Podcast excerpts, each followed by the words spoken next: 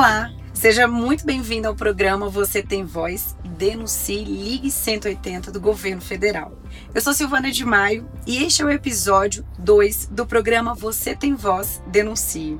Se você perdeu o primeiro episódio, eu convido a selecionar e saber mais sobre o serviço da Central de Atendimento à Mulher, o Ligue 180. Por aqui, estamos falando de um assunto delicado e importante: o enfrentamento à violência contra a mulher e o que fazer para denunciar. No episódio de hoje, nós vamos conversar com uma psicóloga e saber qual é o papel dessa profissional na vida das mulheres vítimas de violência, como superar os medos e traumas e por que é tão importante o acompanhamento psicológico após o trauma. No canal do YouTube você pode assistir ao videoclipe oficial da campanha nacional do governo federal. Acesse www.gov.br barra VC Tem Voz. E nas redes sociais, use a hashtag VC Tem Voz. Além disso, para denunciar uma agressão, ligue 180. O serviço funciona 24 horas por dia, 7 dias por semana. A ligação é gratuita e sigilosa. No episódio de hoje, você tem voz, denuncie, ligue 180. Vamos falar um pouco mais desse assunto que ainda é tabu para muitos, mas extremamente importante. E aqui comigo, a psicóloga Bianca Mayumi. Bianca, obrigada pela participação. E eu já quero ir direto ao ponto. Por que, que é tão importante falar sobre a violência contra a mulher? Por que, que esse assunto ele tem que ser discutido? Primeiramente, muito obrigada por convidar, me convidar para falar sobre esse assunto que realmente é muito importante, que faz parte da nossa sociedade e que vem gerando muitas dores, muito sofrimento para todos nós que estamos envolvidos, né? Então, primeiramente, o que eu acho que a gente tem que falar é que não se trata, a violência contra a mulher não se trata sobre uma doença ou um transtorno. Então, as pessoas que praticam esse tipo de violência, elas não são doentes. Essa questão da violência se trata de um aspecto sócio né, e cultural.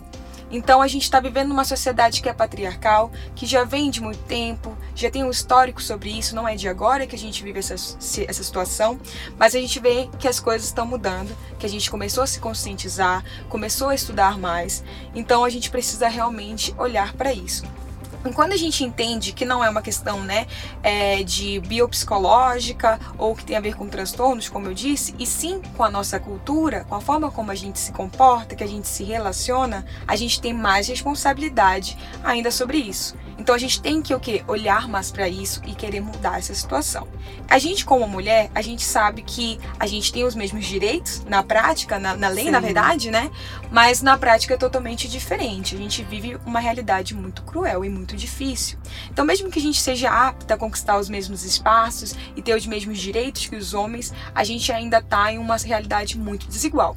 E quando a gente fala sobre a questão da violência, a gente tem que entender que muitas coisas antecedem elas. Então, a questão da brincadeira, da piada, a forma como a gente já se comporta, se relaciona, tem muita coisa naturalizada por trás disso. E quando a gente entende que a violência ela não é só o ato de bater em alguém, o ato de é, violentar fisicamente uma pessoa e que na verdade se torna um comportamento, uma fala, um xingamento, uma humilhação, que tem muita coisa por trás e até comportamentos que a gente acha que são invisibilizados, a gente consegue de fato entender que ele é importante, que está acontecendo de fato na nossa vida, né? E o que eu falo também é que a violência contra a mulher ela é democrática.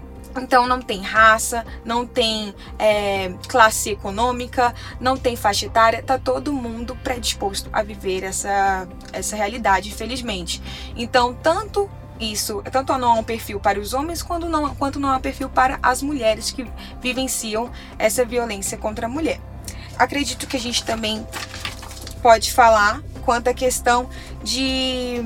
Eu ia, eu ia é, tá te interrompendo, mas assim, uhum. assim, saber um pouquinho como é que você pode descrever? Eu imagino que assim, tem a violência física, mas eu acredito em outros tipos de violência que isso de alguma forma pode mexer completamente com a mente. né, uhum. da mulher agredida. Queria que você falasse um pouco mais pra gente desses tipos mesmo de violência que existem. Sim, assim, a gente na, na até a Lei Maria da Penha, que foi muito importante para ser implementada aqui no Brasil, é, tanto como uma forma de coibição, né, com a penalidade para a sociedade que, que vive e que pratica essa, esse tipo de violência, mas também com uma forma de informação, de prevenção a esse tipo de violência. Ela coloca, ela categoriza então em cinco tipos de violência: a violência psicológica, a moral, a sexual, a física e a patrimonial. A gente pode falar aqui um pouquinho sobre cada uma e dar exemplos, né? Porque às vezes fica muito abstrato e a gente não sabe na prática Sim. como isso acontece. É. Né? Então a gente pode começar pela psicológica. Então a gente está falando sobre humilhação, chantagem, insultos, ridicularização, manipulação. E o que isso provoca? Provoca o medo dessa mulher que é vítima disso, ela se sente culpada. Muitas vezes esse agressor, esse homem que está abusando dessa mulher, ele acaba então tendo controle sobre os comportamentos, as crenças dessa mulher, o que, que ela vai fazer ou vai deixar de fazer. Então tudo isso a gente vai percebendo. Então quando esse homem começa a falar, olha, inicialmente as coisas não são tão claras, isso é importante a gente também colocar. Eu falo muito que é, eu faço uma comparação até com a história de João e Maria, que eles veem aquela casa linda e maravilhosa, né? Né? Cheia de doce, tudo que eles sonharam. Quando eles percebem, na verdade, por trás, no fim da história, tinha uma bruxa má com seu caldeirão. Então é a mesma coisa na violência. Começa com uma coisa muito bonita, muito bela. E aí esses sinais, essas violências que começam às vezes por essa psicológica mesmo, vão aparecendo. No início parece um cuidado, parece um amor. Então eles falam: "Me manda uma foto de onde você tá, porque eu tô preocupada com você, preocupado com você". E essa mulher vai e manda. Depois é, me manda essa foto que eu quero ver quem é essa pessoa que tá com você. Ué, quem é esse homem? Quem são essas pessoas? Não sabia que esse, esse daí iria. Depois vão, você não pode mais sair para esse lugar, você só sai comigo. Então a gente vai vendo que há uma evolução desse tipo de violência. Então essa violência psicológica é muito por esse meio da manipulação. Hum. Além disso, tem a moral, então que é a questão da calúnia, da difamação e da injúria. Ou seja, esse homem começa a criar mentiras sobre essa mulher e falar às vezes para outras pessoas também. Então começam a gerar xingamentos, falar sobre até questões de traição que essa mulher tá, tá traindo ou não, porque independente se ela está ou não, esse homem afirma e começa a gerar toda uma questão de injúria e de calúnia contra essa mulher. Além disso, tem a física, que é a mais conhecida, né? Mas, é, mas talvez comum, né? Sim. Se a gente ouve falar mais. E a mais visível, porque a Sim. questão do puxão, é, empurrão, hum, tapa, soco. Então, tudo que vai contra a saúde do, do corpo dessa mulher é um tipo de violência física. Tem a sexual, que eu acho que é importante a gente colocar, que acredita-se que em um relacionamento estável, então em um casamento, em um namoro, não há é, violência sexual, mas na verdade existe sim. Então, se uma mulher diz não, ela não quer esse tipo de relacionamento agora, ela não quer fazer o ato sexual, ela tem esse direito. E quando esse homem força ela, obriga ela ou manipula ela a fazer essa relação sexual, então a gente percebe que há uma, há uma, uma violência ali. E não há só violência quando o homem obriga essa mulher a participar de um ato sexual, a presenciar ou a de manter.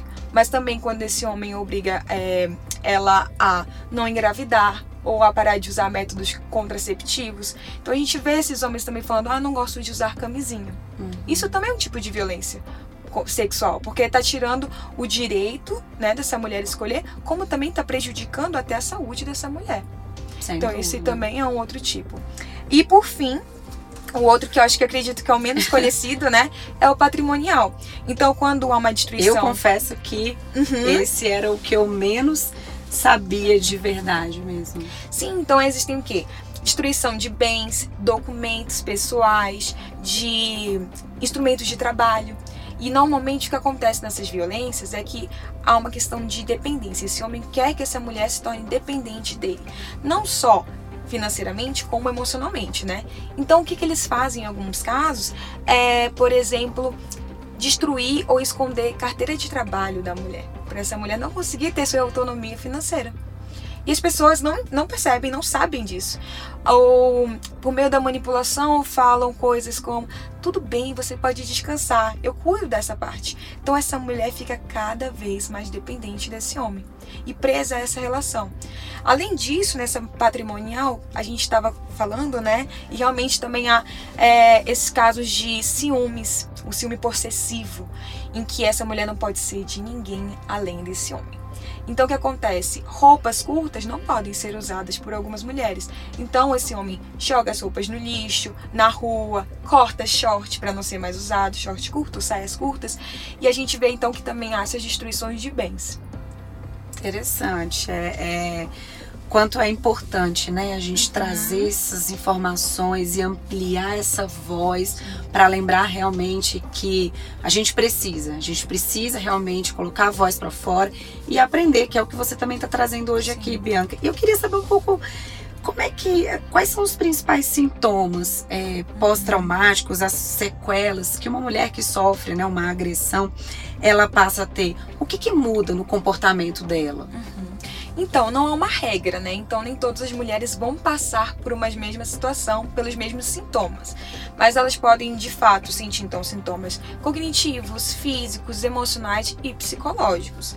Então, tem a questão principal que eu acredito que eu vejo na prática acontecendo, que é da autoestima é, elas já sofreram tanto, já ouviram tanto que são burras, são loucas, que elas não prestam, que só esse homem vai amar ela, que ninguém mais vai amar ela.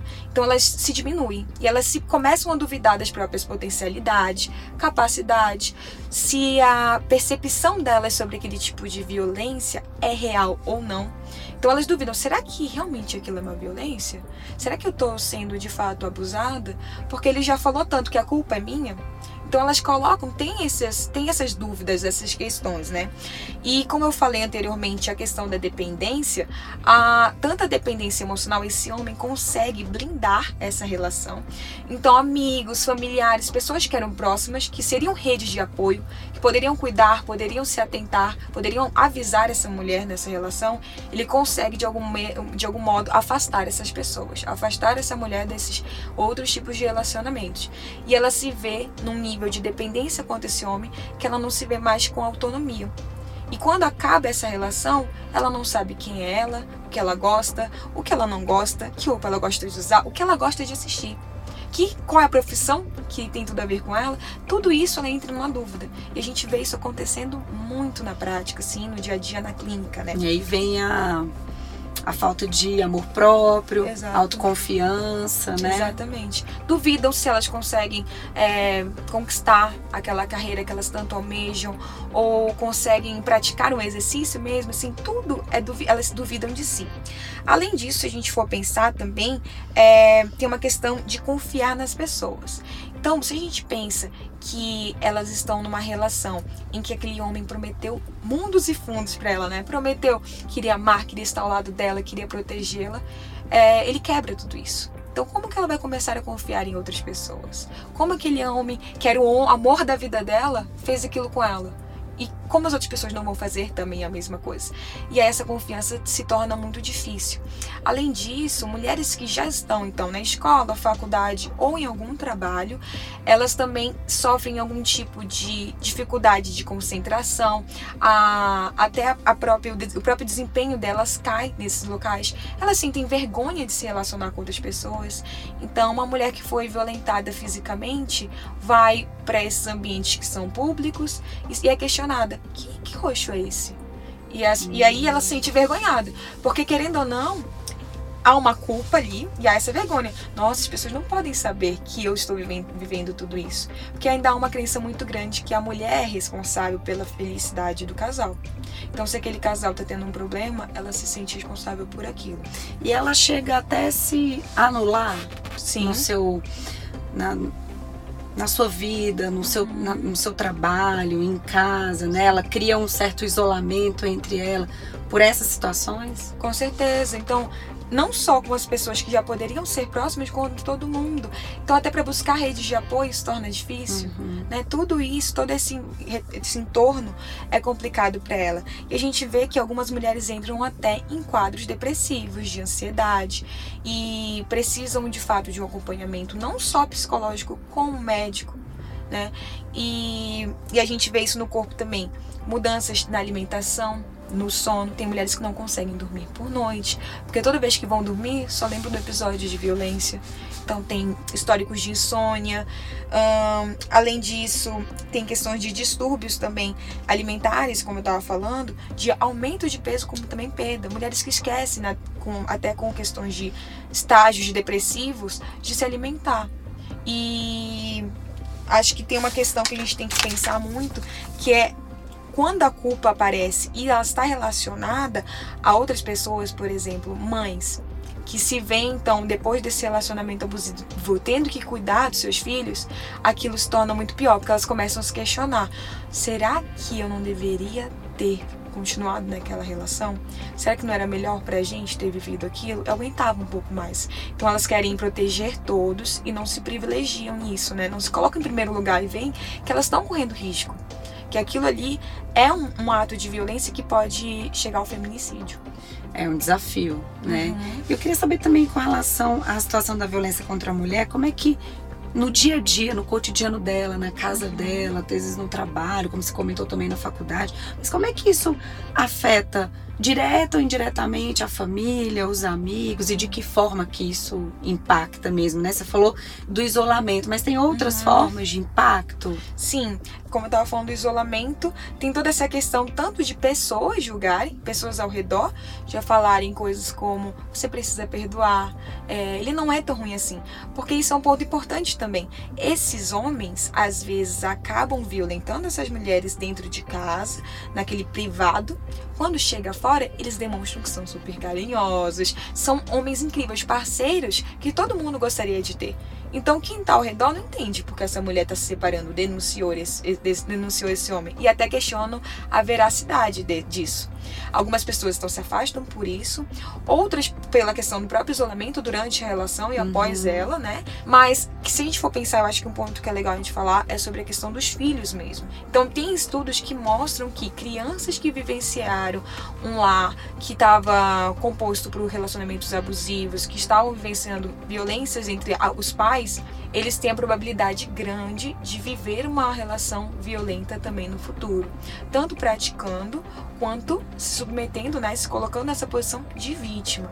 E as crianças ao longo dessa infância também tem crianças de 5, 6 anos que voltam a fazer xixi na cama, crianças que acabam sendo prejudicadas no próprio desenvolvimento e desempenho na escola. É, que se tornam agressivas.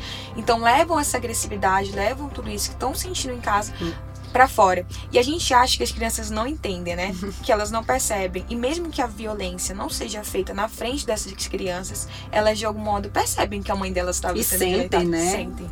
Elas sentem que aquele, aquela, aquele espaço, aquela o atmosfera exato. está comprometida, está sendo violenta. E diante disso tudo, qual que é o, o papel da psicóloga nesse processo de uhum. acompanhamento após a identificação é, dessa mulher que foi agredida? Qual é o papel mesmo da, do, da psicóloga nesse uhum. acompanhamento? Então, a gente tem na rede né, de suporte do, é, a favor da mulher vários espaços. Então, nesses órgãos já como o Centro de Atendimento Especializado à Mulher, no NAFAVD, que é o Núcleo de Atendimento a Familiares e Vítimas e autores de violência hum, doméstica, na própria Delegacia da Mulher, hum, na Casa da Mulher Brasileira, todos esses espaços têm às vezes uma, uma psicóloga ou uma assistente social acompanhando os casos. Então, esse é um tipo de estratégia de abordagem que a gente na psicologia pode utilizar para intervir. Então, tem tanto atendimento individual como em grupo nesses espaços. E eu acho que vale falar a questão do grupo, que é muito interessante que essas mulheres se sentem como uma parte de algo.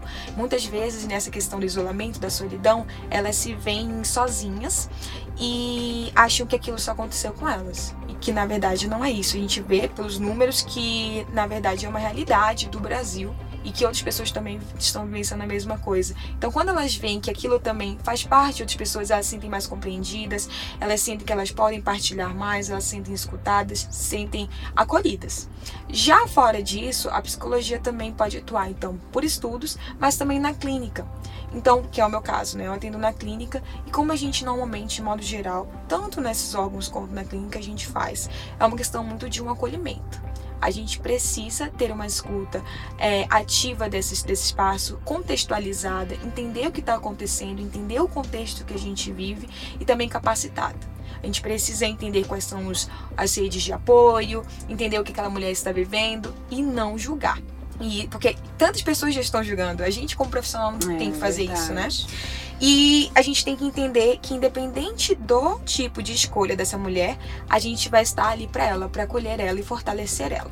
Então, existem casos que, para algumas pessoas, vai ser revoltante essa mulher voltar a se relacionar com o abusador. Mas acontece e acontece bastante. E qual o nosso papel na psicologia, então? A gente vai é, criar estratégias, métodos preventivos. Então, a gente vai tentar fazer com que essa mulher entenda que aquilo pode voltar a acontecer e o que ela vai fazer quando voltar a acontecer. Ela vai ter uma mochila pronta para sair de casa? Ela vai já ter o número de uma amiga para ligar, de uma familiar?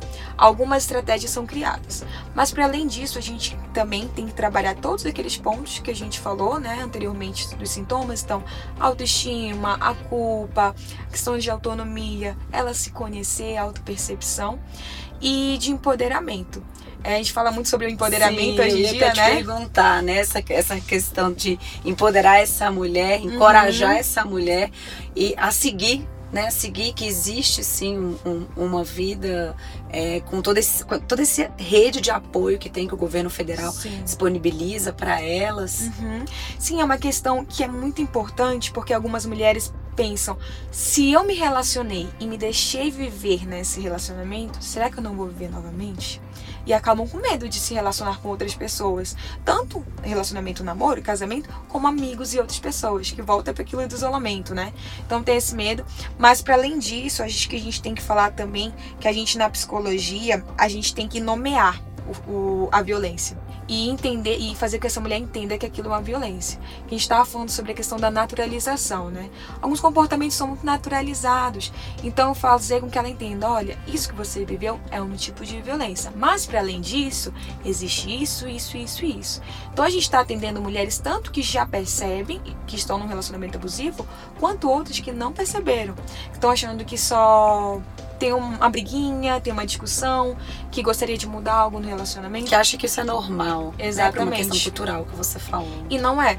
Então a gente tem que nomear. E quando a gente nomeia, quando a gente fala e informa, a gente consegue combater essa violência, né? Então isso é muito importante na nossa atuação.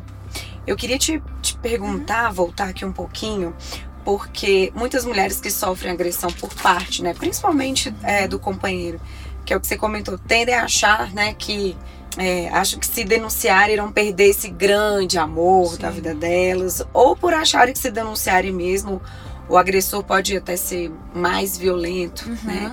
Eu queria entender e saber um pouquinho, Bianca, como é que essa mulher que já está com essa alma ferida, né? Como é que ela pode acreditar, confiar nessa rede de suporte, essa rede de apoio que o governo federal tem à disposição dela. Eu queria que você falasse um pouquinho mais pra gente claro. sobre isso. A gente tem que entender que é compreensível essas mulheres terem esse medo, né?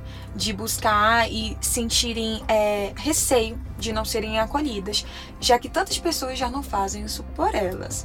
Mas, de fato, existem pessoas capacitadas para isso, profissionais que estão tanto na área da assistência social, como eu falei, do direito, da, da psicologia, da medicina, é, da educação, envolvidos nesse processo, que estão ali é, para não julgar, para acolher, para entender quais seriam os melhores métodos, os melhores caminhos. E eu acho que antes disso também, essas pessoas que são capacitadas, elas entendem o tempo dessa mulher.